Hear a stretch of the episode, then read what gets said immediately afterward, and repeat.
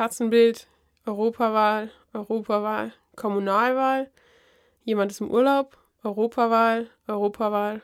Sieht aus, als wäre es Zeit, sich mal mit Politik zu befassen. Prosecco, der PR-Podcast. Deswegen haben wir uns heute Dr. Kai Unziker eingeladen.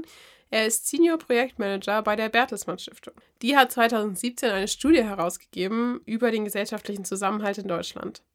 Dabei kam heraus, dass vor allem das Vertrauen in die Bundesregierung immer weiter sinkt. Bei den Landesregierungen ist das nicht so schlimm, aber bei der Bundesregierung sinkt dieses Vertrauen, was die Menschen in sie haben, eben immer weiter. Außerdem kam heraus, dass der Anteil von Ausländern in einem Bundesland keine Rolle für die Stärke des Zusammenhalts spielt. Wenn man so an das Wort Flüchtlingskrise oder ähnliches denkt, ist das doch schon mal eine gute Nachricht. Aber dass das Vertrauen in Deutschland in die Politik sinkt, das ist natürlich nicht so eine gute Nachricht.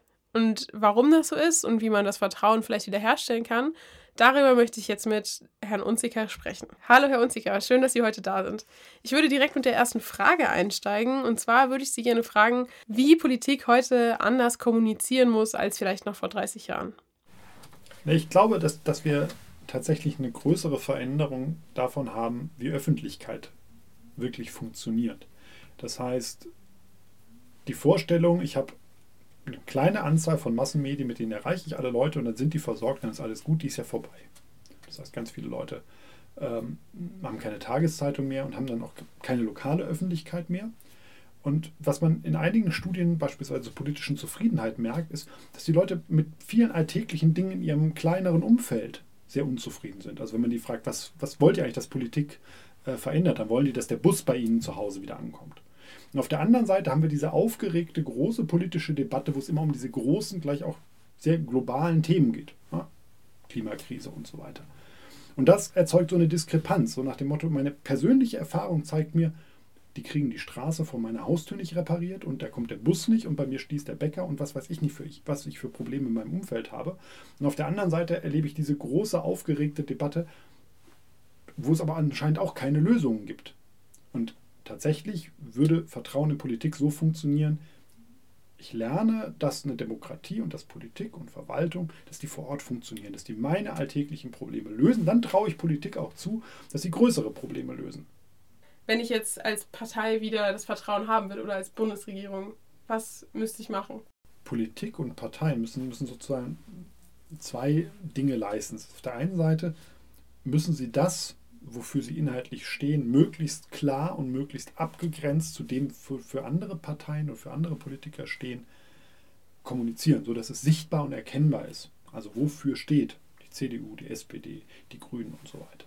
Dass eben nicht der Eindruck entsteht, naja, das ist irgendwie, es ist eigentlich beliebig, welche Partei da steht. Das ist sozusagen auf der oberen Ebene. Ein zweiter Schritt, der da wichtig ist, und das merken wir in unseren Untersuchungen, es gibt eine, so eine Grundverunsicherung in der Gesellschaft. Die hat was damit zu tun, dass wir mit großen Veränderungen zu tun haben. Klimawandel ist das eine, Digitalisierung ist das andere. Demografischer Wandel, den haben wir inzwischen so ein bisschen vergessen, aber unsere Gesellschaft ist immer noch die zweitälteste auf der Welt. Also da, das, da sind so ein paar Dinge, die müssen entschieden werden. Und da braucht man mal ein Bild davon, wie soll das eigentlich in 10 oder 20 Jahren aussehen. Und auch das müsste man mal als Politik klarer kommunizieren.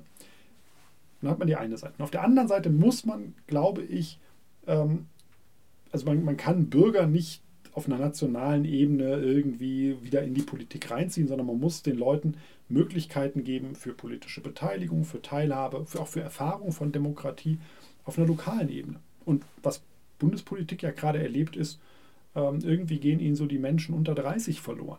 Und das kann man aber lokal abgreifen. Also da muss man lokal hingehen muss sagen, wir lassen uns mal drauf ein. Und also ist lokal quasi, muss man lokal als Politik, als Politik oder als Partei das Vertrauen der Leute gewinnen, um das auch ähm, bundesweit zu haben. Aber wenn ich jetzt als, ähm, weiß ich nicht, als CDU wurde ich nicht gewählt, so, dann kann ich ja eigentlich, ähm, also dann wurde ich in dem Landkreis vielleicht nicht gewählt und habe gar nicht die Möglichkeit, das Vertrauen lokal zu kriegen. Ja, wobei ich glaube, es ist, es ist eigentlich gar nicht so schlimm oder es wäre gar nicht so schlimm, wenn man irgendeiner Partei mal nicht vertraut oder irgendeine Partei abgewählt wird oder verschwindet. Das grundsätzliche Problem ist, dass alle Parteien momentan äh, so unter diesem äh, mangelnden Vertrauen leiden. Und da fängt es an, das heißt, ich muss als politisches System, also als unsere repräsentative Demokratie lernen, dass Bürger andere Ansprüche auch an Politik stellen. Das heißt, sie möchten früher informiert werden. Ich finde, das Video mit der Zerstörung der CDU ist ein schönes Beispiel dafür, ähm, unabhängig davon, ob das richtig oder falsch ist und ob das im Ton falsch war, ist es ein Zeichen dafür, dass es eigentlich keine Reaktion darauf gibt, wenn irgendwie Menschen sich melden und sagen, wir finden die Politik so nicht in Ordnung. Dass da kein ähm, keine Widerspruch von der CDU quasi kam, ja. Ja, es gibt, es, also man wird von Journalisten gefragt und dann darf man ein Interview geben und da kann man sagen, was man möchte, aber dass irgendjemand kommt und sagt, also so und so und so und so und sehe ich die Welt und was sagst du?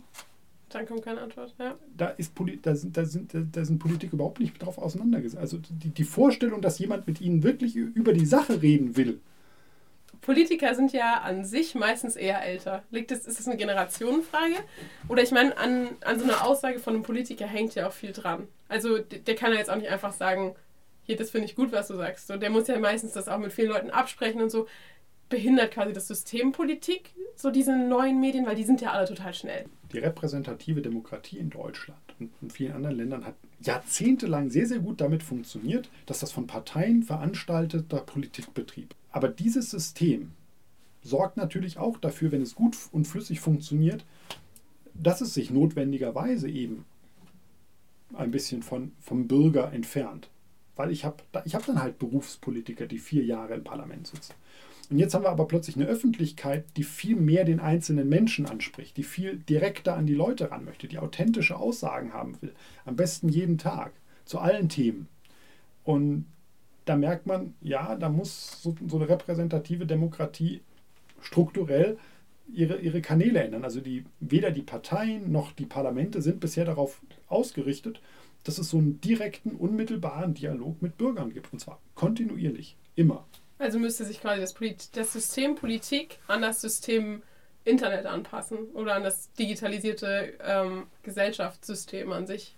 Ja, das ist, das ist sozusagen, wenn man sagt, Digitalisierung ist einer der großen Megatrends, denen wir als Gesellschaft aus, ausgesetzt sind, dann trifft er halt auch die Politik. Haben Sie eine Idee, wie das in der Politik umgesetzt werden könnte?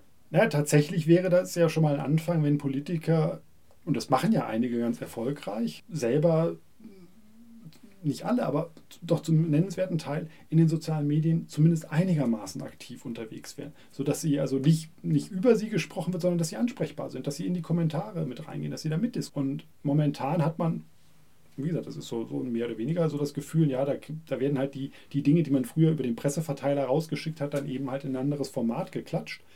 Nicht so adaptiert, genau. nicht aufbereitet für die Kanäle. Genau. genau. Und es gibt aber einige Politiker, die, denen gelingt das ja schon ganz gut. Wenn man jetzt äh, sich anschaut, ist ja schon viel polarisierende Politik in letzter Zeit. Sie hatten ja auch die mhm. populistischen Parteien angesprochen ähm, oder ja auch grüne oder linke Bewegungen sind mhm. ja auch sehr stark. Hat das was, hat diese Polarisierung was mit dem Vertrauen in Politik zu tun, dass man diese zwei Lager hat, die so gespalten sind? Na, ein, ein Teil der Polarisierung, vielleicht das nochmal so ein bisschen so etwas mehr empirischen Grund an die Stelle drunter zu bekommen ähm, hat was damit zu tun, dass es halt eine also diese, diese, dieses große Misstrauen Politik gegenüber wird nochmal verstärkt durch deutlich stärkeren Populismus. Weil Populismus funktioniert nach dem Motto, ähm, hier ist irgendwie das Volk und das Volk hat einen Willen und da ist die politische Elite und was man sieht ist, wenn Menschen sich in irgendeiner Form mit einer Partei identifizieren, egal welcher Partei, dann haben sie auch grundsätzlich eigentlich ein stärkeres Vertrauen ins politische System, in die Demokratie und in Parteien im Allgemeinen. Das ist bei einer Partei in Deutschland aber nicht so. Anhänger der AfD beispielsweise haben ein geringeres Vertrauen in die Demokratie, glauben, dass die Demokratie schlechter funktioniert und vertrauen politischen Parteien insgesamt noch viel, viel schlechter. Also da wird die, wird die Polarisierung, die wir erleben, zu einem Problem für die politischen Institutionen. Offensichtlich ist ja das Vertrauen gesunken. Wenn wir das jetzt wiederbekommen wollen, also muss der Populismus, würden Sie sagen, ist der schädlich für das Vertrauen? Sie sagen ja auch gerade, dass die Anhänger der AfD zum Beispiel weniger in die Demokratie vertrauen, was ja Vertrauensfrage ist in, an unsere Regierung. Naja, die Grundidee einer, einer solchen populistischen Kommunikationsstrategie ist ja, Vertrauen zu unterminieren. Also hinzugehen und zu sagen, denen da und deren Prozessen und Kompromissen und deren Handhabe Denen könnt ihr nicht vertrauen. Ihr könnt nur uns vertrauen. Und dann kümmern wir uns um alles. Also deswegen, also da, da ist sozusagen die, dieses, dieses reduzierte Vertrauen schon Teil mit der Geschäftsstrategie.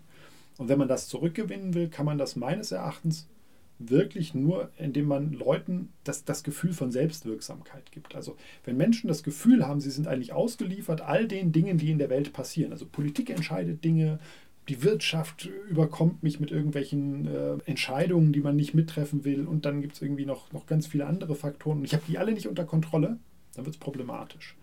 Aber Politik und der politische Prozess, demokratische Entscheidungen können ja etwas sein, wo man erlebt, natürlich kann ich einen Unterschied machen. Natürlich spielt meine Meinung auch eine Rolle. Und das darf halt nicht nur an Wahltagen der Fall sein, sondern das muss eigentlich viel, viel stärker im Kleinen eingeübt sein. Und dann sehen wir auch, dass die Leute, die das im Kleinen erleben, auch im Großen größeres Vertrauen. Was wäre ein Beispiel für sowas Kleineres erleben? Ich als Bürger, wie könnte ich das Kleine erleben, dass ich mitbestimme? Naja, wenn beispielsweise, ähm, nehmen wir all die typischen Dinge der Stadtplanung. Da gibt es, bei manchen Dingen ist es verpflichtend, eine Bürgerbeteiligung zu machen, bei anderen ist es nicht. Wenn ich das gut mache, also wenn ich frühzeitig informiere, wenn ich die Sorgen und die Bedenken der Bürger aufnehme, wenn ich die Vorschläge aufnehme, wenn ich da im Kleinen erkläre, warum man bestimmte Dinge macht und die Menschen sagen, okay, selbst wenn die Entscheidung nicht so getroffen wurde, wie ich es mir vorgestellt habe, aber ich habe verstanden, auf wen in diesem Fall beispielsweise Rücksicht genommen wurde. Also ist Transparenz und ja. irgendwie auch eine Art von Mitmachen können, so Selbstbestimmung genau. vielleicht auch, ähm, denken Sie, einen Weg, um das Vertrauen genau. zurückzugewinnen und dann damit ja auch die gesellschaftliche Spaltung so ein bisschen zu ähm, überwinden, weil Menschen, die das Gefühl haben, dass sie übergangen werden, sind natürlich auch anfälliger für Populismus, sage ich mal. Genau. Okay, also müssen wir quasi, um die Spaltung der Gesellschaft zu überwinden, mehr, mehr Mitbeteiligung machen. Und wie würden Sie sagen, motiviert man jetzt Bürger dazu? Also wenn ich als Stadt sage, hey, macht mit, aber Leute sind schon so politikverdrossen und sagen schon so, die da oben, die hören eh nicht auf mich, egal was ich mache. So. Ne, das, das eine ist ja das Überraschende, wenn man die Menschen fragt, dann merkt man, dass das politische Interesse insgesamt eigentlich noch überraschend hoch ist. Also die Leute treten nicht mehr in Parteien ein und die hatten auch bis vor kurzem wenig Lust, wählen zu gehen. Und es war so, man sagt, also mit, mit der Politik, so wie wir das organisiert kennen, da ist wenig Interesse, aber politisches Interesse und die Bereitschaft, sich für irgendwelche Sachen einzusetzen und bei Unterschriftensammlungen zu unterschreiben, bei einer Demo mitzumachen und so weiter. Die Bereitschaft war relativ hoch. Und das ist so etwas, also das sind diese Formate, wo man sagt, da, da funktioniert Politik anders als wir wählen einen Stadtrat, einen Landtag, einen, einen Bundestag, sondern Politik ist ja auch, wie beteilige ich denn beispielsweise ähm, dann die Vereine oder eine Bürgerinitiative? Wie, wie, wie erwische ich die Leute an ihren Interessen und sage, Leute, ihr habt doch, ihr habt doch ein originäres Interesse daran, wie es bei euch in eurer Straße aussieht oder äh, weniger abstrakt vielleicht. Genau. Also muss Politik weniger abstrakt werden, um den Leuten überhaupt zu verdeutlichen, welche, welchen Einfluss sie haben. So. Ja, ich glaube, damit haben wir eigentlich schon sehr gut beschrieben, wie man gesellschaftliche Spannungen überwinden kann. Nämlich durch Kommunikation, durch Beteiligung, durch regional vor allem, haben sie gesagt. Weil wenn man regional sieht, was man macht, dann sieht man es eher auch bundesweit. Ja, ja cool. Vielen Dank. Ähm, wollen Sie uns zum Ende noch sagen, was so das spannendste Projekt in Ihrer Karriere war?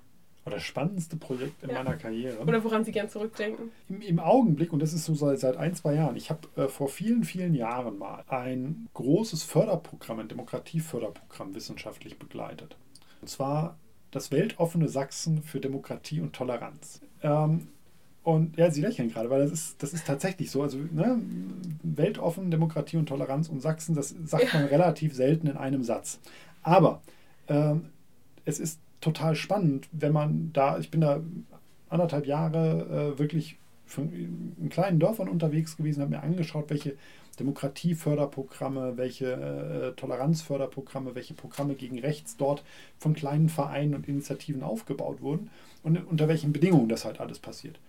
Und ich glaube, das ist momentan für mich immer noch so eine Ressource, von der ich sehr zehren kann, wenn mir heute jemand äh, beispielsweise eine Karte mit dem Wahlergebnis bei der Europawahl zeigt, wo man halt sieht, dass Sachsen oder äh, Brandenburg das Ergebnis haben, dass die AfD die stärkste Partei ist. Das hat sehr viel damit zu tun, was dort in den letzten 30 Jahren auch vor Ort passiert ist, gerade in den, in den kleinstädtischen und ländlichen Regionen.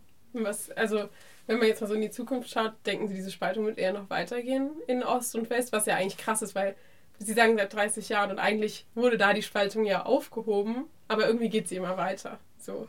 Wie kann man, was, was kann man gegen diese Spaltung denn machen? Also ich, ich hoffe einerseits, dass das ähm, wirklich ein Generationenthema ist und dass es irgendwann wirklich stärker zusammenwächst äh, und, und die Unterschiede abnehmen, weil ganz viele dieser Unterschiede haben eigentlich aus meiner Sicht wenig mit der Zeit vor 1990, sondern auch viel mit der Transformation und mit dem, was dann in den Jahren danach passiert, äh, zu tun. Mit Enttäuschungen, mit Frustrationen, mit Erfahrungen von Abwanderung, Arbeitslosigkeit, von auch kommunikativer Deprivation. Das heißt, man war eben nicht Teil sozusagen der öffentlichen Kommunikation. Also man, man, man war ja. irgendwie so, das gab es halt auch noch, aber eigentlich haben wir. Man wurde so ausgeklammert. Ja, lief eigentlich ja. sozusagen der, die westdeutsche Öffentlichkeit äh, weiter. Und ja, ich glaube, das, das kann sich schon deutlich stärker wieder angleichen. Momentan habe ich ein bisschen trübere Sichten. Cool, ja, also vielen lieben Dank. Aber wir sehen uns ja auch in Hamburg wieder, vermutlich. Vermutlich. Weil Sie halten einen Vortrag auf dem Zukunftsforum von der DPRG. Worüber halten Sie den Vortrag? Ich werde darüber sprechen, wie das so mit dem gesellschaftlichen Zusammenhalt ist und wie man möglicherweise Menschen kommunikativ wieder erreicht, die da rauszufallen drohen aus der Gesellschaft. Also eigentlich genau das Thema von unserem Podcast. Dann vielen Dank für das Gespräch. Ich bedanke mich. Dann sehen wir uns in Hamburg wieder. Bis dahin.